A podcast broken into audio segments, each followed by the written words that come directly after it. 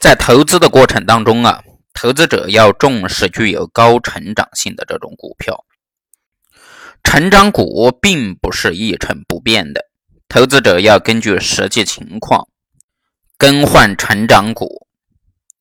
一九九四年，巴菲特在致股东的信当中这样写道：“如果你拥有的是企业中的天然钻石，无论股票涨价如何波动，不论波动的幅度有多大，不论经济景气的。”循环如何的上上下下，长期而言，这类优质企业的价值啊，必定会继续以稳定的速度进行增长。巴菲特认为，投资者在选择股票投资时，一定要尽量发掘具有高成长性的这种股票。一般来说，高成长性的公司盈利迅速增长，扩张性极强。投资于这类股票呢，往往可以将你的选股风险化为无形，保证投资者获得超额的利润。美国的成长股投资理论之父费舍特别崇尚成长股，在他的代表作中《怎样选择成长股》一书中啊，费舍开宗明义地指出了，投资者不论出于何种原因，通过什么方法。当他购买股票时，目标只有一个：寻找成长股。按照他的解释，假如你用八百万美元买下市值为一千万美元的公司股票，如果你以当时的价格再出售，那么你将获利丰厚。但是如果公司的经营状况很差，并且你在十年后才能够出售，那么你的收益可能在平均水平以下。他说啊，时间是优秀公司最好的朋友，是平庸公司的天敌。除非你能帮助清算这个效益很差的公司，并从公司的市场价值和购买价格的差价中获利，否则你的收益将和这家业绩很差的公司一样悲惨。所以说，投资者在选股的时候，应研究上市公司的这种成长性。做到去伪存真、去粗取精，牢记成长是金。一般来说啊，具有高成长性的企业具有以下三个方面的特点。第一个特点就是公司的产品或者是所提供的这种服务具有广阔的发展前景。任何一个行业都有一个从成长到衰弱的过程。